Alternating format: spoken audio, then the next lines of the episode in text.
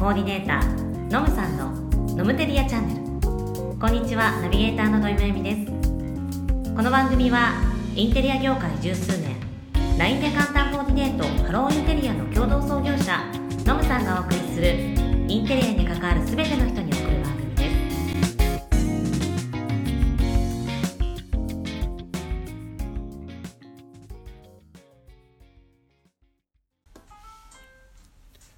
はい、どうも、ノムです。さて、今回は、第9回、西洋のインテリアの歴史丸3、古代ローマ編をお話ししていきたいと思います。ま前回、古代ギリシャですね、あの古典クラシックっていうところからスタートして、今回はもう一つのクラシックの様式の古代ローマの話になるんですけれども、えーちょうどローマの頃だと、日本は弥生時代ぐらいですね。やっとこう高床式になって、えー農耕文化になってきた頃に、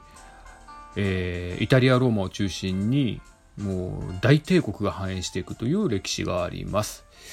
さてじゃあここでのキーワードを、えー何個かお話ししていきます。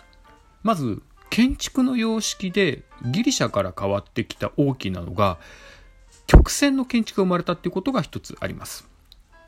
もう一つえローマはやっぱりギリシャからの、えー要素を受けてそれが進化していく、まあロえーギリシャからの移り変わりがすごく顕著に出るというところがあります。もう一つはそれを踏まえた上で住宅事情とかも変わってきます。最後が、えー前回の、えーとギリシャでもやりましたオーダー。柱のデザインのですね。オーダーがまた新しくデザインが出てきます。と、えーそれに踏まえていって建築もまた変わってきますというところですね。なので、えー大きなところでいくと直線から曲線が生まれてきたこと。でギリシャを踏襲していって反映していって、えー建築とか住宅事情とかデザインも変わってきましたよというところのお話をしていこうと思います。さてローマの簡単な概要お話ししておきましょうか。まあ千年の繁栄と言われたローマ。全ての道はローマに通ずと言われたぐらい、まあ、とにかくもう大帝国を築いていくわけですよ。で歴史背景的にいくとだんだんだんだんこうローマが、えー東へ西へ侵略していきながら領土を広めていってすごくこう派手になっていくわけです。その影響もあってギリシャの時代からの移り変わりとしてはすごく質素なギリシャのデザインからだんだんだんだん派手になっていってバブリーな感じになっていくわけですよ。そこがギリシャからローマに移り変わる中で古典の中でもだんだんだんだんこうちょっと派手めになっていくっていうところが一つのポイントですね。でとはいえもともとやっぱりギリシャのものを、えー模倣しながら進めていくんですけれどもそこでですねローマが先ほどお話ししたように植民地、まあ、東へ西へですね領土を取っていく中でその植民地から新しい素材とか技術が入ってくるわけですね。でそれによって発展していきます。でその中の歴史的な発明の一つであるのがコンクリート。このローマの紀元前の時代日本人は高床でネズミを登れないようにしようってやってる時代にすでにコンクリートが発明されてで例えばコロッセオとか、えーそういったもうバカでかい建築物を作れるようになってくるわけですよ。これが大きな変化です。もう一つはローマってあの狭い都市に100万人ぐらい住んでたぐらいとにかく人が多かったんですね。でそうすると当然公共施設も作っていかなきゃいけなくなるのでいろんな公共施設を作れるようになってきます。その一つがあの阿部寛さんが主演でやっているテルマエロマエのテルマエ公衆浴場ですねこういうのも作られるようになってきますもう一つはやっぱり都市が発展していくと上下水道もしっかり整備あの整備されるようになったっていうのがローマの時代の背景ですね。まあ、そんな中で、えーまあ、ギリシャの流れからローマに来るんですけれどもまず建築と住宅住ごめんなさい。建築と住宅事情の変化でいくとギリシャの時代はオーダーといって、まあ、直線的なデザインのところを使ったものが多かったんですけど今度はキーワードで出した半円型のものが出てきます。でこの半円のものを3つ覚えておいてください。覚えてほしいキーワード3つ。1つは半円型のものでアーチ。まあ、これ分かりやすいですね。アーチが導入されるようになります。そして今度半円のちょっとデザインが変わっていってかまぼこ型の曲面天井。うんまあトンネルみたいなイメージですかね。これがボールトって言います、まあ、これもキーワードで覚えておいてください。そしてもう一個が今度は球体を生かしたアーチを生かした今度ドーム型のドーム型の天井ですね。これをクーポラって言います。なのでアーチボールとクーポラ。この3つは割と出てくるようになるので押さえていただけるといいと思います。でまギリシャの子孫の時代からバブリーになっていくと今度建物の中にですね大理石とかブロンズなんかの装飾がカビになってくるんですね。でもう一つは壁に、まあ、いわゆるコンクリートが石の壁面なんでやっぱりこう質素なところでそこにフレスコ画とかを描いていって少しこう派手な感じ、えー、衣装性を出すようになってきます。で、かたやじゃあ、住宅事情どうなったかっていうと、お金持ちとそうじゃない人の貧富の差が大きくここで出てくるようになります。で、この辺はすごくテストに出るわけじゃないんですけれども、ちょっとずつキーワードがあるので、そこら辺は少し押さえてあげるといいかなとは思います。まず、お金持ちの偉い人はドムスっていう屋敷に住んで、ちょうどですね、天窓とかが流行ったらしいんですよね。アトリウムって言うんですけど、ドムスに住んでアトリウム、天窓をつけてたのが当時のお金持ちの流行りでした。ただ、さっきちょっとお話ししたように、ローマっていう狭い土地に100万人ぐらい住んでたんで、まあまあ、その、ドムスって、なんか100万人いる中でも、せいぜい1000個ぐらいしかなかったとかぐらいの割合らしいんですよ。なので、ほとんどの庶民は、まあ、大した家に住んでなかったんですね。で、これが、えー、まあ、後々にこう、高層の住宅の、まあ、一つの基本になってくる、高層階のですね、バラックの建物。これ、インスラって言うんですけど、バラックの建物のインスラが出てくるようになるんですね。で、庶民はこのインスラに、まあ、何階層か、3、4階とか5階とか6階ぐらいの階層のインスラに住んでるんですけども、ただ当然お金もないので、家具もほとんどなくて、えー、ベッドとかも雑魚寝できるようなようになんか敷いて寝てたっていうことがあるらしいんですよ。で、まあよく火事になって家がなくなってっていうのが庶民の生活でした。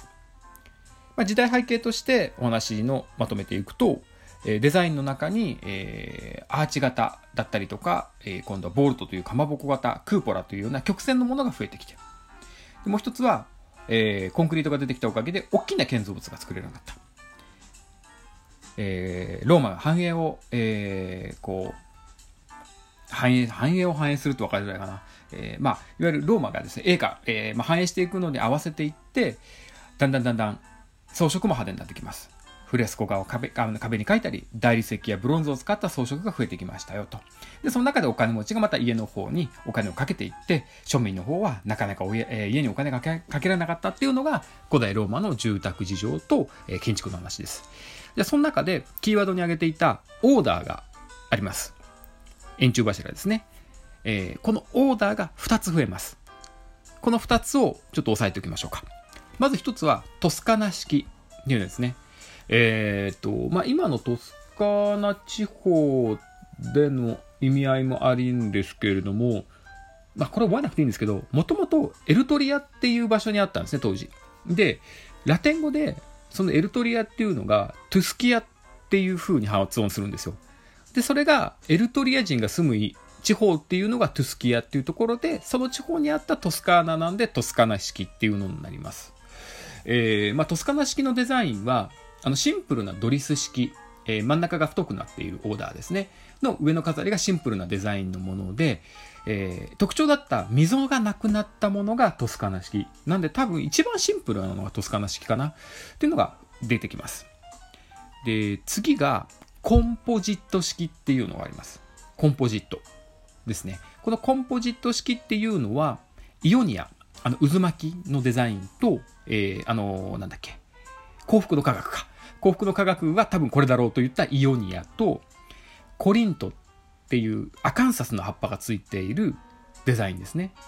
で中東に、えーえー、柱の頭中東に渦巻きとアカンサスのデザインになっているものがあります。でこいつの融合したデザインっていうのがコンポジット式っていうデザインになります。なのでトスカナ式めちゃめちゃシンプルなドリス式の進化バージョンとコンポジット式イオニアとコリント式がフュージョンしたガッチンコしたデザインのもの。この2つが増えてくるってことを覚えていただけるといいんじゃないかなと思います。さてまとめます。では、えー、キーワードからいきましょうか。キーワードは曲線の建築が生まれたこと、えー、アーチですね。アーチだったりとか、えー、ボールトというかまぼこ型の曲面天井、まあ、トンネルみたいなやつ。そしてクーポラというドーム型の天井のデザインが作れるようになりました。ギリシャから変わってきたというところでいくと、ギリシャをベースにしながら、ローマ帝国繁栄をしていくので、だんだんだんだん少し装飾なんかもカビになってきました。その中の代表でいくのが、まずフレスコ画を壁に描いたりとかっていうすること。で、もう一つが、えー、今度はフレスコ画でちょっとインテリア性も出しながらですね、えー、今度はですね、装飾、例えば大理石とかブロンズなんかを使ってカビになっていったっていうところがあります。住宅事情の変化でいけば、お金持ちとそうでない人たちが生まれてきて、お金持ちの人たちは広いお屋敷、ドムスというところに住んで、天窓のあるアトリウムですね、が作られました。お金のない庶民たちはえー、狭いローマの中では、えー、低層階に住めないので高層階のバロックインスラというものに住んでいたっていうのが、えーえー、建築の住宅事情ですね。はい。で、もう一つ、オーダー、柱のデザインが2つ増えました。で、えー、まず1つっていうのがトスカナ式。ドリス式の、えー、進化バージョンでものすごくシンプルな溝がなくなったデザインですね。トスカナ式。もう一つがコンポジット式。イオニア式の渦巻きぐるぐると、えー、コリント式のえー、アカンサス。これが2つがガッチンコしたものがコンポジット式。この2つのオーダーが増えました。こんな感じで覚えてもらえれば、ローマもそんなに深く出ることはないんですが、基本的に前回やったギリシャとローマ、ここのいわゆる古典クラシックっていうのは後々何回もヨーロッパのインテリアの歴史では出てくるのでまあベースとしてこんな感じだったなっていうのを覚えていただけるとまたあこれが次こういう風に進化するんだなっていうような流れがわかるかなと思います。はい。ではでは、今日は9回、えー、西洋のインテリアの歴史丸3古代ローマと題しましてお送りいたしました。さて、次からですね、えー、実際に、えー、もうちょっとローマが繁栄していった後にどういう風な世界になって、で、インテリアの世界がどうやって変わっていくのかっていうお話をしていきたいと思います。今日はここまで。最後までお聴きいただきありがとうございました。ではまた次回お会いしましょう。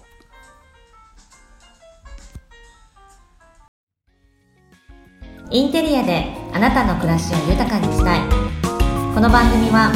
インテリアのコーディネーターのむさんとナビゲーターの土井めぐみが